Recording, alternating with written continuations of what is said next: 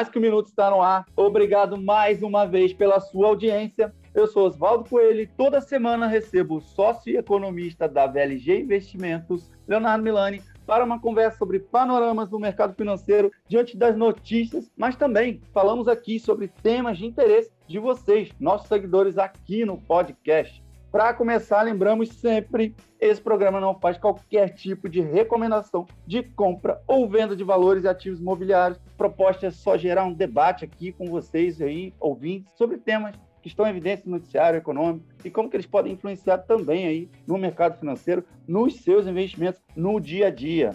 Hoje chegamos aqui ao terceiro programa sobre estratégias com derivativos. E o nosso tema central aqui será como financiar a compra de um seguro contra a queda das ações. Quer saber como isso é possível? Está a fim de aprender como aplicar a estratégia? Então continue aqui ouvindo esse programa. Depois, não esqueça de compartilhar o link dele para que o episódio possa chegar ao maior número possível de investidores. Combinado?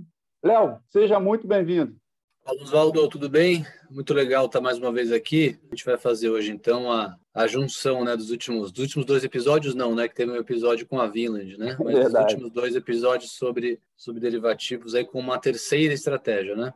Exato, que eu acho que vai amarrar tudo que foi colocado aqui sobre defesa, estratégias de proteção, né? Então, lembrando aqui o ponto que você já colocou, para quem está chegando aqui agora, não viu os episódios anteriores sobre derivativo, nós fizemos uma introdução ao assunto no episódio 30, tá? E na semana passada, no episódio 32, nós conversamos sobre operações de financiamento coberto. Então, para ficar mais claro sobre qualquer conceito desse programa aqui que vamos falar, vale ouvir esses programas anteriores, tá? Léo, então ficou faltando a gente avançar na explicação sobre qual estratégias com derivativos afinal. Vamos lá então. No primeiro episódio, no episódio 30, né, a gente falou sobre comprar uma proteção, né, comprar uma put, né, comprar este derivativo que te protege contra a queda das ações. Né. No episódio 32, a gente falou sobre financiamento coberto, né, né, que nada mais é do que uma estratégia de remuneração, onde você vende o direito de compra, onde você vende este direito que dá o potencial de ganho infinito né, para outra pessoa. Que pessoa? A pessoa que está comprando de você esse direito. Né? E ao vender este direito, do ganho infinito, né, ao vender o potencial de ganho infinito no papel que você já está comprado, na ação que você já está comprado, você recebe algo sobre isso, né? Você recebe esse prêmio, né? Exatamente por estar vendendo este derivativo, estar vendendo este contrato, estar vendendo essa opção para alguém ganhar infinitamente em cima de um papel que você já tem comprado na carteira e que pode ser obrigado a se desfazer dele em determinado preço, né? É o strike da call vendida né, tradicional estratégia de financiamento coberto. Então, essa estratégia de financiamento coberto, ou dividendo extra, né, que é sintetizado através da venda da call, Oswaldo, a gente pode pensar nesse dividendo extra, né, não como dividendo, mas sim como uma fonte de renda que vai ser utilizada para comprar put. Né? É assim que a gente une as duas estratégias. Ao invés de você vender a call e enxergar né, esse dinheiro que vai cair na sua conta como uma renda extra, né, pegue esta renda e compre uma put, e compre um direito de vender as suas ações, compre a proteção, né, direito de vender as suas ações em determinado preço. E dessa maneira, Oswaldo, a gente consegue se proteger com a alta sem ter que desembolsar muito recurso ou não desembolsar quase nada. Né? Lá no episódio 30, a gente pagava 3, né? entre 2,5% e 3,5% para se proteger 100% contra a queda né? a partir do preço do papel que a gente estava comprando. A gente comprava o papel a 100 reais e comprava uma put de strike 100 reais também ao mesmo tempo, né? ou em cima uhum. do papel que você já tem em carteira que você tenha pagado 100 reais, né? para facilitar o exemplo. Então, abaixo de 100 reais você não perdia nada, com exceção do prêmio, né? do prêmio pago. Esse prêmio aí para 30 dias de vencimento, varia de acordo aí com, com cada papel, né? Mas é, para fins ilustrativos aqui, e é a média aí, mais ou menos atual, né? Que papéis, né? Os derivativos estão negociando, as puts estão negociando, pensar entre 2,5% e 3,5% de custo para comprar um papel e se proteger contra a queda do mesmo. Né? Para a gente não ter que desembolsar este prêmio, né? ou para desembolsar menos, né? Uhum. a gente uhum. pode financiar a compra deste derivativo, a gente pode financiar a compra dessa proteção através da venda do infinito né, através da venda da call, através da venda de um direito que vai proporcionar ao comprador desse direito ganhar em cima do papel que a gente tem em custódia hoje, do papel que está em carteira, acima de determinado patamar. Né? Fui lá e vendi a call com strike 105 reais. Né? Paguei 100 reais pelo papel, fui lá e vendi a call de strike 105 reais. Vou conseguir comprar a put integralmente com este valor que eu vou, vou captar da venda desta call 105 reais, strike 105? Provavelmente não. A uhum. call strike 105 reais vai te pagar um, um e meio, até 2% aí para vencimento em 30 dias, né? Às vezes a put custa 3, 3,5, só que ao invés de desembolsar 3, 3,5, você desembolsa 1, 1,5% e está protegido, né? Uhum. É, você ganha até até 5 de alta, é, nesse exemplo que a gente deu, né? A gente comprou papel 100 reais e vendeu a call com strike 105. A gente ganha até 5 reais de alta. Ele desembolsou apenas 1%, 1,5%, né? É, por cento, né? Pagou R$ 1,50 ao invés de R$ 3,50 por aquela put que vai proteger a gente.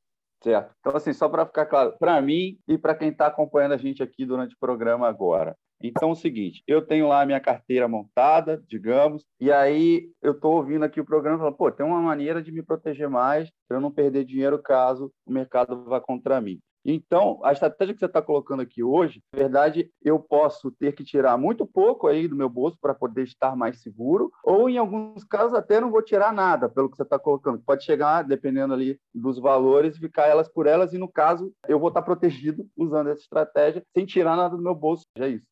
Exatamente isso. Estratégia que reduz volatilidade da carteira. É, o mundo do investidor de bolsa, né? À medida que é, as pessoas, né, o cliente, o investidor, né, a gente conversa isso muito aqui com os clientes da VLG, né? À medida que o investidor vai criando é, maturidade, vai absorvendo os conceitos, vai entendendo que o mundo de derivativos não é o que a mídia traça, né, na questão do risco por conta uhum. da alavancagem e tal, é, pode ser usado para alavancagem, né, como a gente sempre fala, mas pode ser usado para proteção também, né? Usar os derivativos para fins de proteção é o que o mundo institucional faz, né? é o que a tesouraria do banco faz quando opera a bolsa, é o que o fundo de ações faz quando monta a posição, é o que o multimercado faz quando o multimercado vai lá e compra a bolsa, é o que o fundo de pensão faz quando ele vai lá e compra um caminhão de bolsa também. Então, é, o mundo institucional trabalha muito com derivativo exatamente para reduzir volatilidade, para reduzir potencial de perda, para minimizar a perda. É claro que é, vai ter mais uma pandemia, a bolsa cai 50%, eu trabalho com derivativos, não perco nada. Não, não é por aí. Claro que se tiver mais uma pandemia, a bolsa cai 50% em 60 dias, quem tem derivativos protegendo, é claro que vai perder também, mas vai perder, vai perder menos, uhum. vai ter mais horas de sono.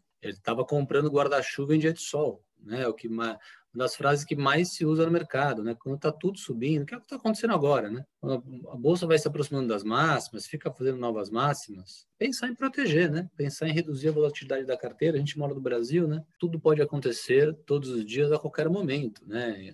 A gente, como país, tem diversas qualidades, mas tem um bocado de defeito também, né? E um dos defeitos é essa essa incerteza institucional, essa incerteza política, essa volatilidade macroeconômica, né? Além da, do PIB nunca decolar mesmo, de fato, a gente ainda tem desemprego, a gente ainda tem muito ruído político, né? A gente tem, ainda tem endividamento público, tem eleição no ano que vem. Então, assim, a gente, né, investidor, a gente, de novo, né, conversa muito com os clientes aqui na VLG sobre isso, né, Oswaldo? O investidor, à medida que adquire maturidade, né, ele tem que é, ir tornando o seu portfólio mais sofisticado, né? Exatamente o nosso trabalho aqui na VLG, né? Essa sofisticação é exatamente para reduzir vol, para reduzir o potencial uhum. de perda, né, para garantir horas de sono. Nada melhor do que o mercado de em alta, né, o mercado fazendo novas máximas, para a gente pensar nisso. Né? É muito importante essa, essa reflexão do investidor. É interessante você está falando sobre um momento que talvez o investidor não pense, que é justamente o momento de máximas, né? Ele, ele vai pensar quando começar a queda, ele vai pensar quando começar a, ao ativo que ele estava em mão ali, de repente, e abaixo de quando ele comprou, e aí ele começa a pensar na defesa. E aí o, já é o pensamento errado, uma vez que já passou do momento da defesa, né? Então ele vai, tende a perder muito mais do que se ele construir essa estratégia agora, no momento que a bolsa está subindo e, e, ele não vai perder tanto numa queda. É isso que a gente está tentando colocar. Então, para fechar assim um pouco esse assunto derivativos, a gente tentou colocar nesses episódios é, como usar essa ferramenta para minimizar os riscos. É isso. Exatamente isso, né? Quando você tá, quando o filme tá, tá bom, né? Puta, tá ótimo. Você tá no cinema lá, comendo sua pipoca, tomando sua Coca-Cola, o filme tá fantástico, né? Você tá super uhum. entretido uhum. e, puta, se tiver um incêndio, é aquela porta lá que tem para sair. Exato. Vai todo mundo querer sair ao mesmo tempo, né? E aí é muita venda para pouca demanda e os preços caem rápido, né? A bolsa cai de, de elevador e sobe de escada, né? Então, é, os movimentos de queda, né? Isso é provado estatisticamente, né? Os movimentos de queda são sempre mais exagerados num curto espaço de tempo, né? Do que os movimentos de alta, né? Então, é, é exatamente essa a ideia aí dos, desses três episódios, né? Deixar mais claro que nada melhor do que o momento como o momento atual, né? Para você pensar em proteção, né? Você investidor pensar em, em remunerar em proteger, em fazer um pouco das duas coisas, né? Em colocar derivativo e não ficar só apostando que o mercado só vai subir para sempre, né? Que é o, o que o nosso, né? A nossa mente humana tende a acreditar quando a gente está fazendo novas máximas. A gente está vendo novas máximas, né? O, esse tema de finanças comportamentais, né, Oswaldo, que a gente até vai trazer aqui nos próximos episódios, né? Ele é super interessante, né? É, e uma das, das filosofias, né? Que são inclusive comprovadas, né? Empiricamente no mundo das finanças comportamentais essa questão do viés da mente humana é, em projetar o futuro, é, dando muito peso para o presente. Né? Então, uhum. isso é natural do ser humano. A gente está vendo o mercado de alta, a gente tem um viés comportamental de ficar tranquilo, né? de projetar a gente instintivamente que ele vai continuar subindo. A gente dá muito peso porque está acontecendo agora, né? Uhum. Normal. E o inverso também é verdadeiro. Quando o mercado começa a desabar, né? Todo mundo começa a acreditar que vai desabar cada vez mais e que o mundo vai acabar. É, é um viés do ser humano, né? E tudo isso uhum. é, é comprovado em finanças comportamentais. Os derivativos caem com uma luva nesse sentido, né? É, você está fazendo o que ninguém está fazendo. Cara, se ninguém está fazendo, está mais barato para fazer, acredite. Né? Quando, quando todo mundo decidir fazer ao mesmo tempo, vai ficar mais caro para você fazer a mesma coisa, ou você vai vender seus papéis pior, né? Se tiver que ser estopado. Então, é, é muito importante essa reflexão, esse amadurecimento do, do investidor, Oswaldo. Então tá, só para frisar o tema aqui, para quem está acompanhando a gente ao longo desses episódios, quais são, Léo, as situações em que o uso de derivativos pode valer muito a pena para os investidores? Vamos frisar bem quais são essas situações. Sempre. Então a, a resposta é sempre, principalmente, né? Principalmente uhum. focar em proteção na bonança, focar em uhum. proteção uhum quando está dando tudo certo. Comprar guarda-chuva em dia de sol, né? É, pagar barato por seguros, né? Como comprar uma put barata, como financiar a compra dessa put. Não ter medo de ser exercido porque vendeu a call, né? Eu gostaria de ser exercido todos os meses, né? Imagina eu lanço uma call é, 5% acima do preço do papel que eu comprar e eu vou ser exercido todos os meses. Ótimo, né? Maravilha. Vou pagar DARF todos os meses, vou ganhar 5% ao mês, vai dar mais de 60% ao ano se eu considerar reinvestimento. Então, é tudo que eu mais uhum. gostaria que acontecesse. Não acontece, mas não acontece. Papéis não sobem 5% todos os meses. E no mês que não sobe, você embolsa o prêmio. Assim como, né? Esse foi, esse foi o segundo episódio, né? Assim como que a gente comentou no primeiro episódio, né? Dado que o mercado não sobe para sempre, né? Quando ele está subindo, o seguro está mais barato. Né? Que tal pensar um pouquinho em se proteger para toda essa incerteza né? que, que sempre fica pairando o nosso Brasilzão? Então, é, a ideia foi exatamente essa. Só para não passar em branco aqui, Léo, durante esses três programas que a gente fez aqui, a gente dissecou bastante esse tipo de investimento bem focado em ações, que foi o nosso foco aqui, essa estratégia que funciona. Mas se você quiser dar uma pincelada, para a gente não passar em branco, existem outros tipos de ativos atrelados aí ao mercado derivativo também? Tem commodities, tem juros, tem swaps, por exemplo. É, na sua avaliação, existe algum outro tipo desses derivativos que pode ser interessante para o investidor avaliar caso a caso? Por quê? Você pergunta de tipos de derivativo ou você pergunta é, de situações? A gente, a gente falou focado em ações, né, ao longo desse, dessa série aqui. Existem outros tipos de derivativos é, vinculados a juros, swaps, Sim. commodities, por exemplo, enfim, café, soja, por aí vai. Uhum. É, uhum. Nesses casos também, você acha que pode ser interessante avaliando caso a caso, momento? Eu acho, eu, eu acho que tem um caso específico, que é o caso do produtor agrícola. Uhum. É, a gente tem diversos clientes aqui na VLG que são produtores agrícolas e fazem bastante coisa com opções, exatamente para proteger margem, né? Você acaba travar o preço ali, né? Ele consegue travar exatamente. o preço. Derivativos exatamente para ter uma previsibilidade maior em relação à margem do seu negócio. Né? Ele uhum. faz isso através de, de compra de seguro, compra de put, né? faz isso através de venda de call também para financiar parte da compra da put, faz isso também através de contrato futuro, que é outro tipo de derivativo, né? contrato futuro de dólar, é, principal, ou também contrato futuro de soja, é, de milho de açúcar. Né? O investidor tem a possibilidade de usar ou as opções ou os contratos futuros, né? a depender do tipo de ativo. Né? No caso de ações, seria só termo para alavancagem, né? para compra alavancada, ou call e put. Né? No no caso das commodities agrícolas, a gente tem contrato futuro também, além das calls e das puts. Né? Então, especificamente o produtor agrícola, ele tem que ficar ligado nesse mercado de derivativos. A gente faz todo um trabalho educacional aqui para vários produtores agrícolas eh, se ambientarem com esse mercado de derivativos agrícola, que é super importante eh, para o negócio deles e muitas vezes é desconhecido. E as opções, Oswaldo, de juros, contrato ou opção ou contrato futuro de juros, assim como dólar, né? Ou opção ou contrato futuro de juros, eu sugiro para que quem está ouvindo a gente, né, num primeiro momento, gaste mais tempo com os derivativos de ações é, e, no caso dos produtores agrícolas, né, os derivativos em cima de cada commodity agrícola. Né? Por quê? Porque muitas vezes né, a carteira de ações é a mais volátil, né, a classe de ativo mais volátil, né, onde está o maior risco. A classe de ativo commodity agrícola, né, é, tirando o preço do gado, né, que tem uma volatilidade bem baixa ultimamente, é, você pega soja, milho, café, açúcar, a volatilidade é mais alta. Então, eu,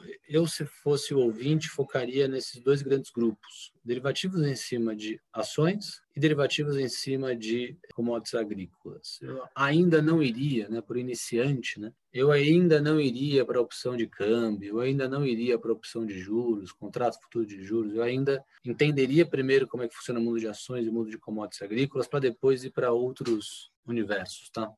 Entramos aqui então no fim dessa edição e para arrematar essa trilogia de programas, você quer levantar mais algum ponto a ser destacado ainda sobre tudo que já foi abordado?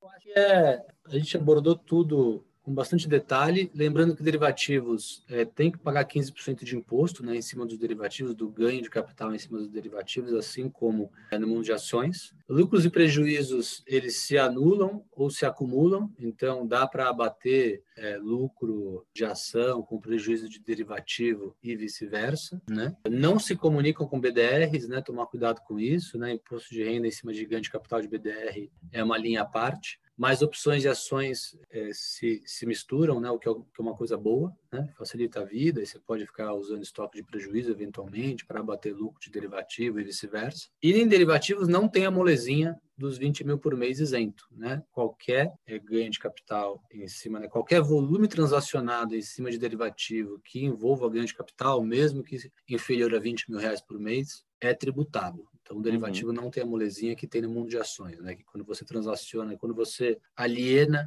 menos de 20 mil naquele mês e aquela alienação teve ganho de capital, você não paga imposto, né? No mundo de derivativos não tem essa molezinha, né? Tem que tomar mais cuidado. O cliente da VLG não precisa se preocupar com isso, né? Porque a gente, eh, de largada, já propõe que o cliente use uma calculadora de R, que é um negócio barato e facilita essas contas, né? Mas para o investidor que, que, que ouve a gente e faz a conta do IR na mão, né? Tem que tomar mais cuidado. Fechado, então. Fica claro aí o ponto do IR. A gente está numa discussão agora, inclusive, né, no Congresso sobre isso. A gente pode voltar a falar num programa sobre isso, mas foi bom arrematar falando da questão do imposto também. Então, Léo, obrigado aqui e até a próxima semana. Falamos, Oswaldo. Um abraço. Até a próxima. E você, ouvinte, que nos acompanhou até aqui, nosso muito obrigado. Curtiu o assunto desse programa? Pois compartilhe esse podcast com outras pessoas. No mais, para se manter bem informado sobre o noticiário financeiro, acesse o portal mercadominuto.com.br e siga as redes sociais do arroba Mercado Minuto. Até a próxima semana. Tchau, tchau.